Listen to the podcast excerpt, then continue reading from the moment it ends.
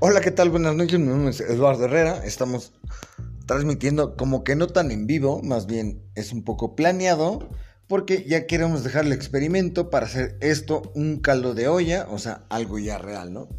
Este, em, más que nada, quiero platicar un poquito cómo estafan a la gente en estos días, porque fui estafado, así aunque no ustedes no lo crean, y yo no lo creo, y digo, sí, sí fui.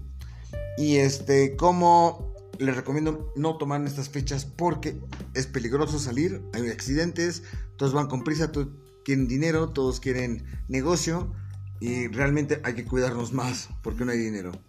Acompáñenos, es el nuevo tema. Este, ¿Cuál es tu jale? En este momento seguimos sin tener invitados. Por favor, anótense, háblenme, contáctenme con gusto, con ah, platico con todos. ok, yo soy Eduardo, ¿cuál es tu jale? Nos vemos.